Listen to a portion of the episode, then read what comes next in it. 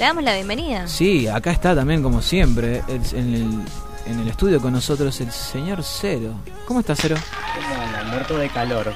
Demasiado, ¿ah? Eh, justamente cuando te vas a decir, dijiste que estabas bastante deshidratado. Sí. Se hizo complicado. o sea, y además, bueno, unas escaleritas que tenemos que subir que a mí siempre generalmente me agitan. Así que bueno, habla no, también del estado físico que tenemos, ¿no? Eh, por ver muchas películas. Pero, pero bueno, ¿cómo estás, Cero? ¿Bien? Bien, estoy vivo. Llegué a, a- al final del 2021, Sí. así que creo que eso ya es mucho. Es Con, lo justo, agotado, eh, con un bienestar eh, físico y psicológico. No, físico no sé, mira, porque ya se me está se me están notando los años. Psicológico, yo creo que puedo decirme resiliente porque hubieron muchos golpes este año y Ah. hablo de cuestiones de tiempo, de la facultad y Claro. de muchas, mucho estrés, pero bien. Bien.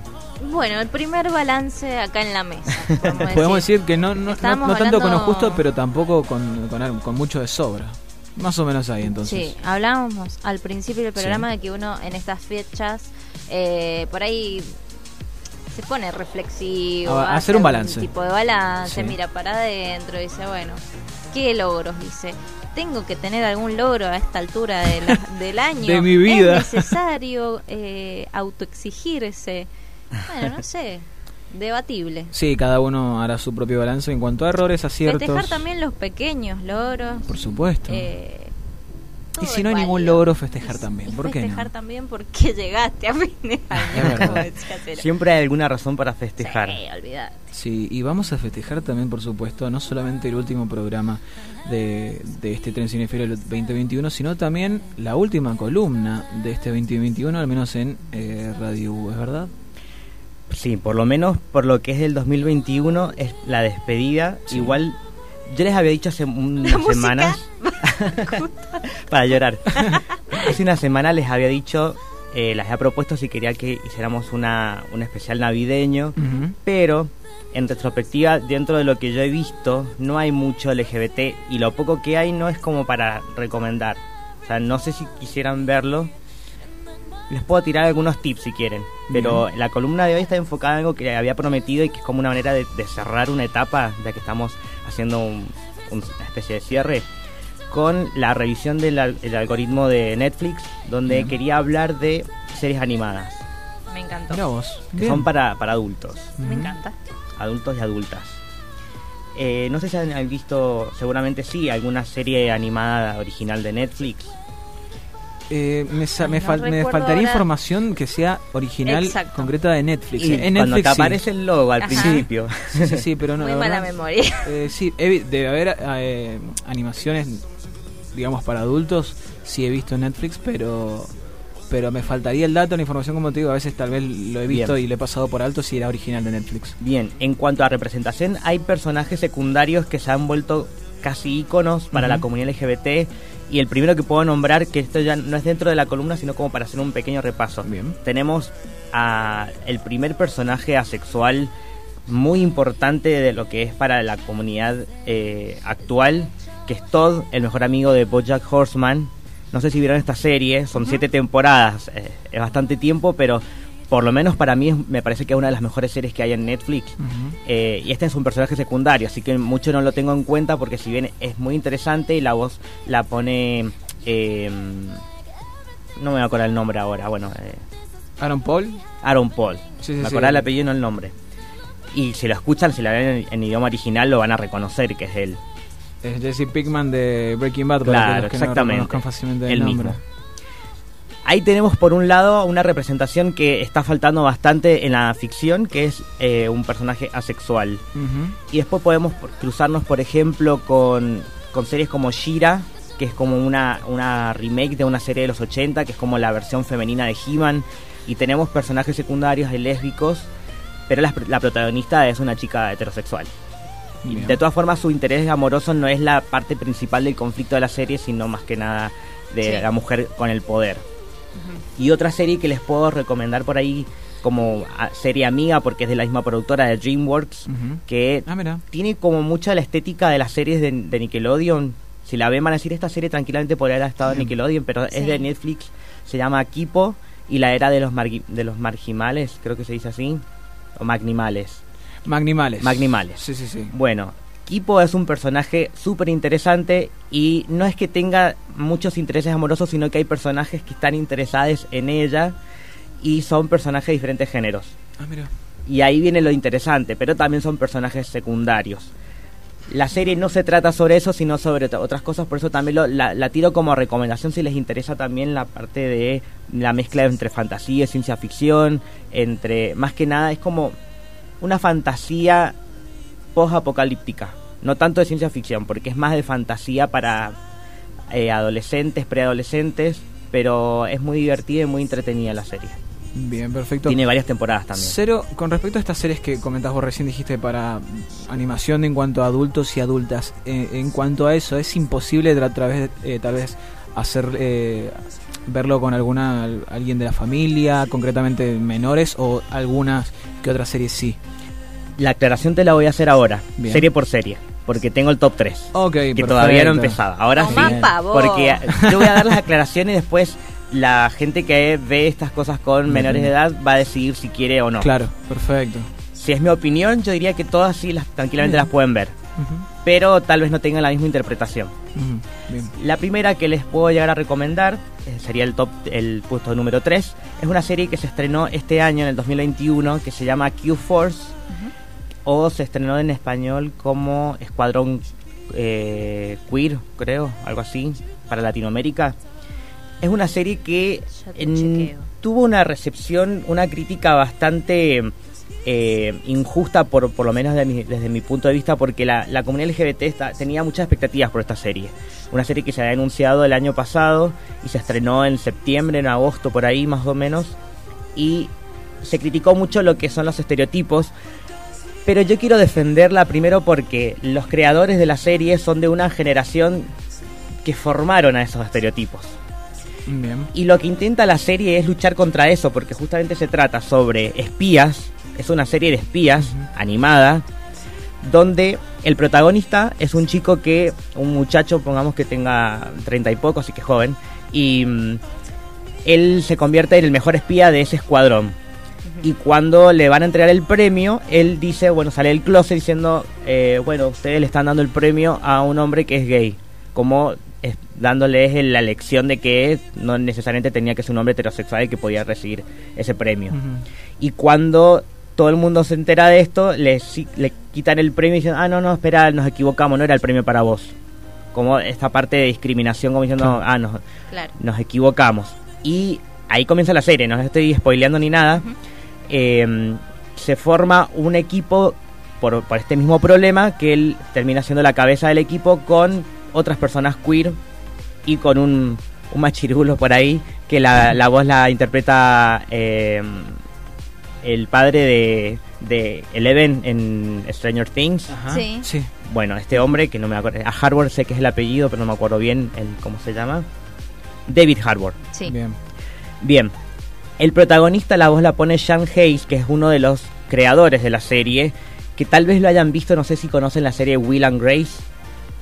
Yo no, es un no. clasicón. Pero- wow. Es como Friends, pero Sí. homosexual.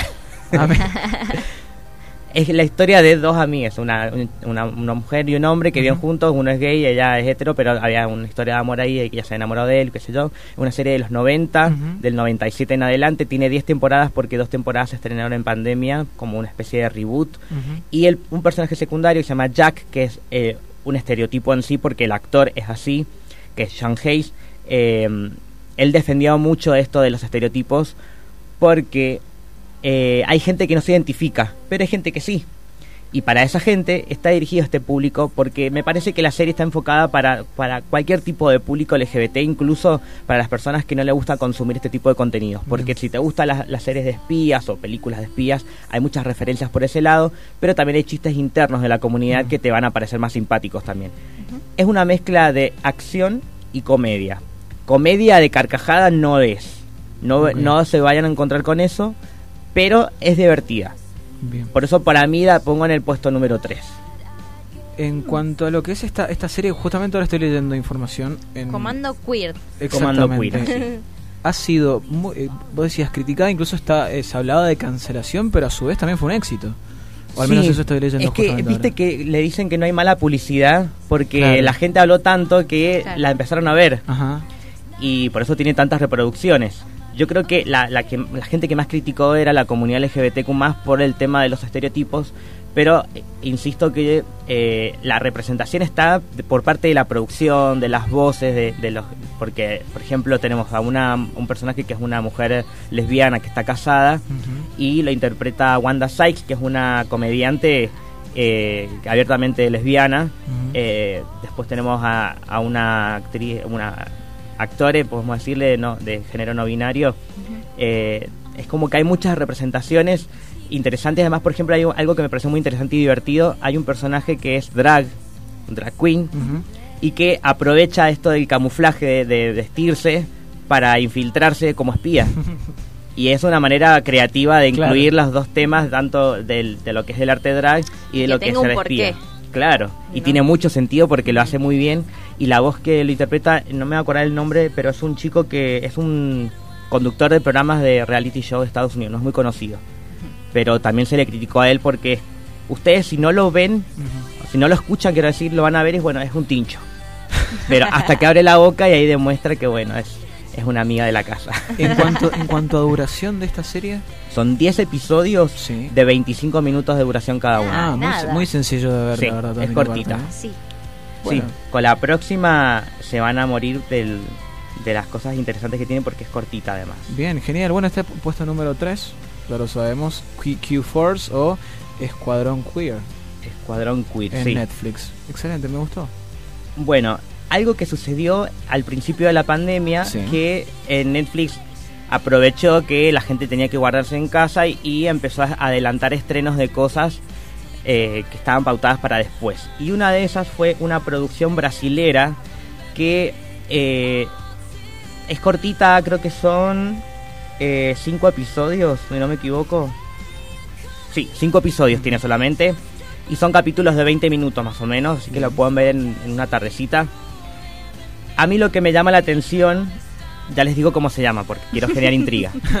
Como es una producción brasilera, el doblaje en inglés también llamó la atención. Pero una de las voces principales, hay un personaje que es como un- una diva famosa que canta y que la vida real también él se vuelve como más interesante. Eh, la, la voz la pone Pablo Vitar, que es un drag queen brasilero muy famoso, no sé si lo han escuchado, pero Sí. tiene canciones con Lali, con Sí, sí, Thalía. Sí, Eh, canta recordé. muy bien y ha mantenido su nombre eh, de género masculino para que el público sepa que es un hombre interpretando a un personaje. Bien. Sí, Eh, y acá, bueno, el- el- no me acuerdo el nombre del personaje que hace en la serie, pero es un personaje secundario, pero canta. No es una serie musical porque la- es la canción de la serie la que canta, creo que en el último capítulo. Pero cuando aparece es como algo importante. Porque las tres protagonistas que son, le voy a decir en femenino porque es como se, me- se identifican sus alter egos, eh, son tres drags, se llama Super Drags la serie. Son tres chicos que, que cuando se draguean se consiguen superpoderes y son superheroínas. Eh, es muy divertida esta serie y tienen como ídola al personaje que hace Pablo Vitar. Estas tres voces también las interpretan drags de Brasil, pero no tan famosas. La versión en inglés sí son drags que estuvieron en algún momento en el reality show de RuPaul's Drag Race. Y por eso también un poco el público que le gusta este reality show fueron a ver la serie y, y les encantó por este lado. Lamentablemente no se renovó para una segunda temporada, pero eh, es como para, para, para raspar un poco esa, esa, ese fanatismo que hay por, por el reality show y por lo que, lo, lo que tiene divertido de ser drag eh, desde un, de un contenido eh, animado. Es súper interesante porque también tiene como chistes internos de la comunidad, pero no se aleja de, de ningún tipo de público que, o sea, nadie, nadie, nadie va a quedar ahí como eh, colgado con lo que, lo que vayan a decir, lo van a entender, pero eh, es- el atractivo que tiene es que es como para un nicho, para un público muy específico. Ya, si ustedes la quieren ver, les digo que es súper cortita, creo que no les toma ni una hora y media en verla completa, eh, y es original de Netflix, así que la pueden encontrar rápido.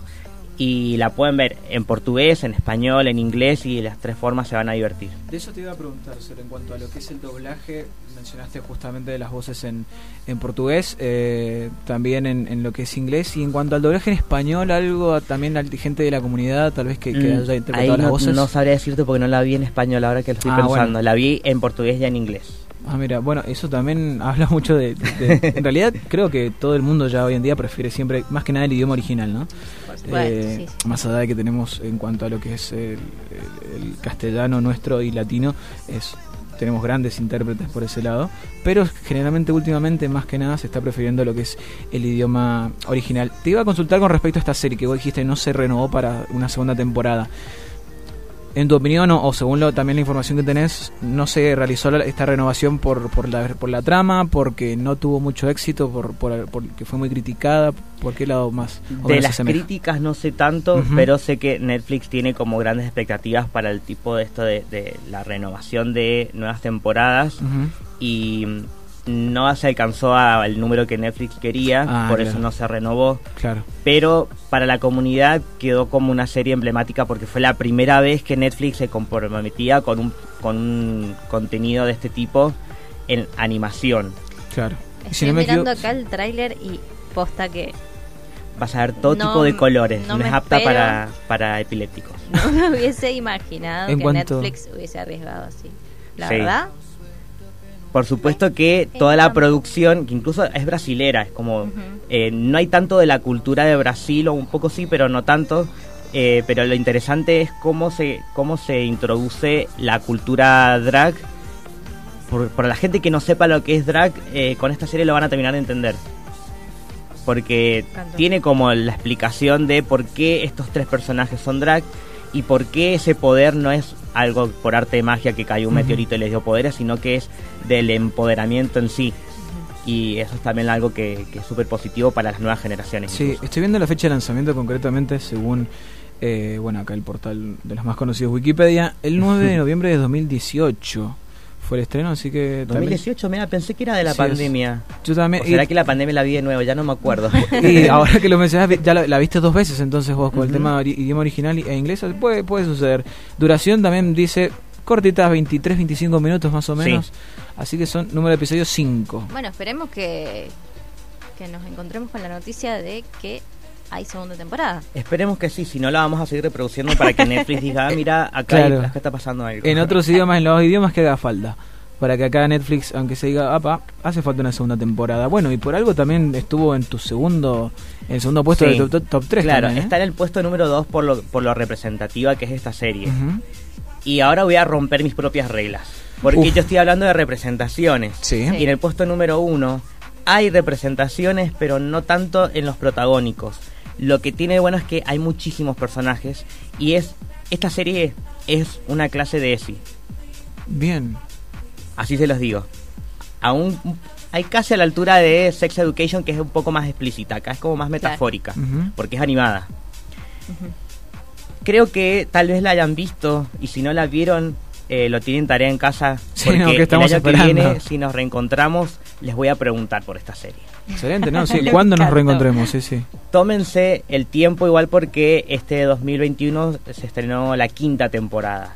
Y son creo que 10 episodios por temporada. No, dejaste lo más polenta para el final. 50 capítulos Y más pero o menos. no, te Bueno, vas bien. a manijear, vas a ver la primera temporada y dices, quiero más, quiero más y la serie te va a sorprender muchísimo. Se, se llama Dime. Big Mouth, Boca Grande.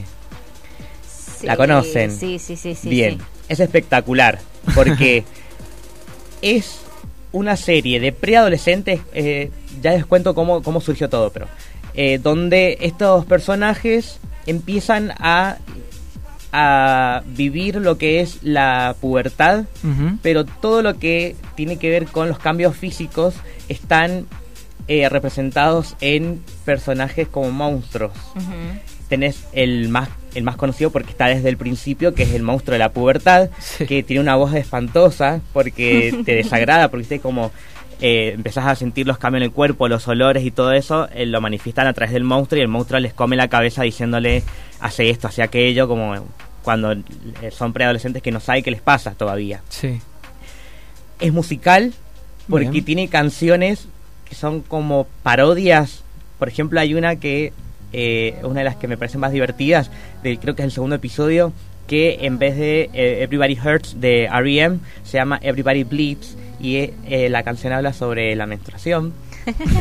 Por ejemplo, tenemos una chica que también tiene su monstrua de, de la pubertad y a lo, a lo largo de las cinco temporadas te vas a encontrar con muchas cosas, con el mosquito de la ansiedad, con la bruja de la eh, de la menopausia, con el fantasma, eh, bueno, hay varios fantasmas, incluso las voces también son algo que es increíble porque son todos actores y actrices de comedia que tal vez los vayan a ir reconociendo. Por ahí aparecen Jordan Peele, el creador de la serie, no me voy a acordar el nombre ahora, pero es un actor que trabajó en Parks and Recreation, que hacía de locutor, Nick Kroll. Nick Kroll.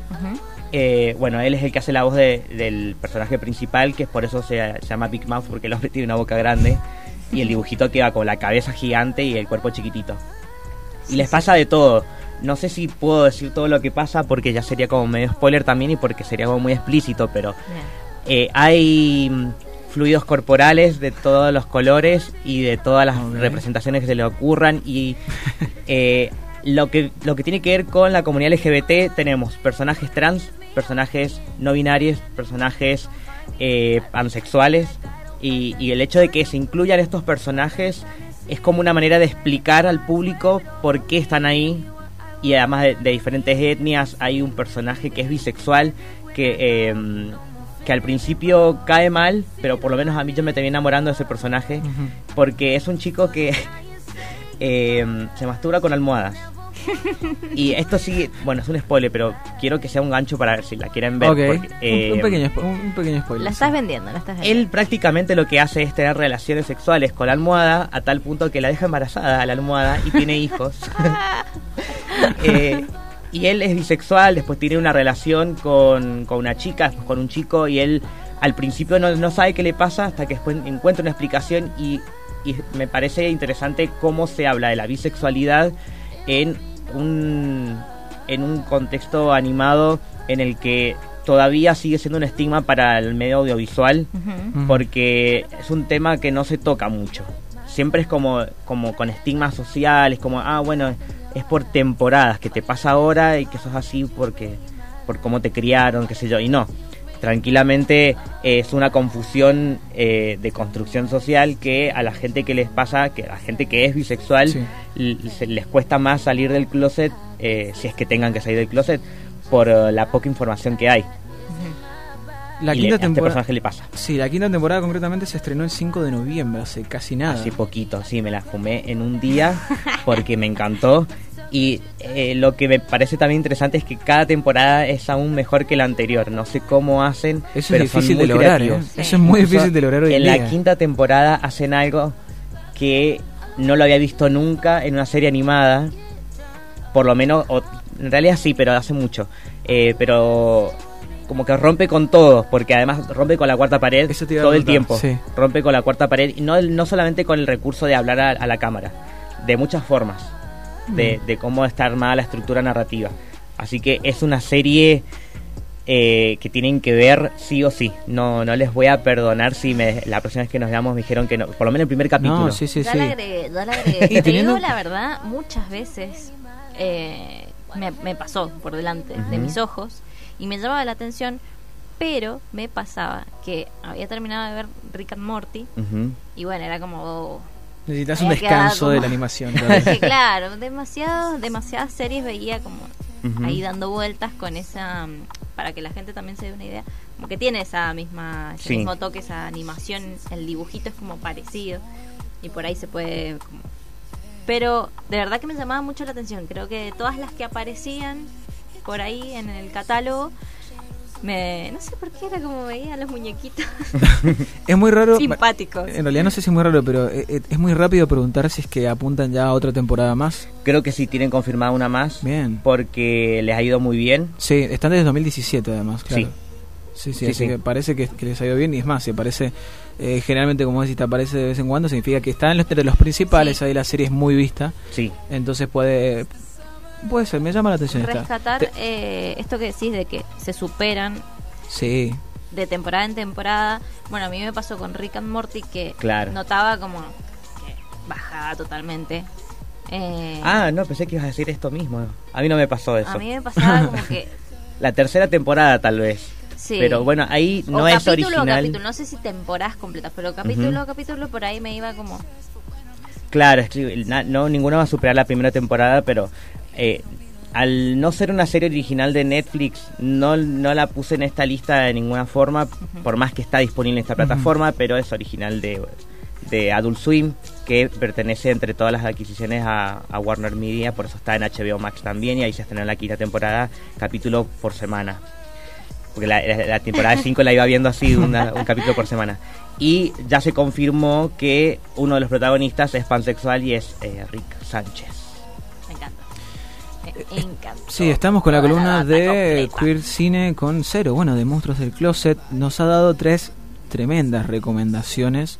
Escuadrón Queer en, en tercer lugar, luego eh, vamos con Super Drags y eh, la, digamos el top 1 que nos ha recomendado es Big Mouth.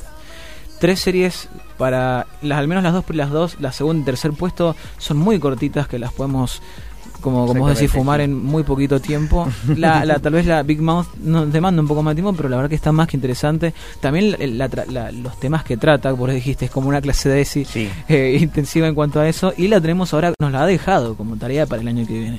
sí. Esta, esta no se las perdono, porque yo sé que muchas veces yo me he puesto a escuchar las columnas después Sí. y digo, ah, mira, que dijeron que les pareció interesante que la van a ver.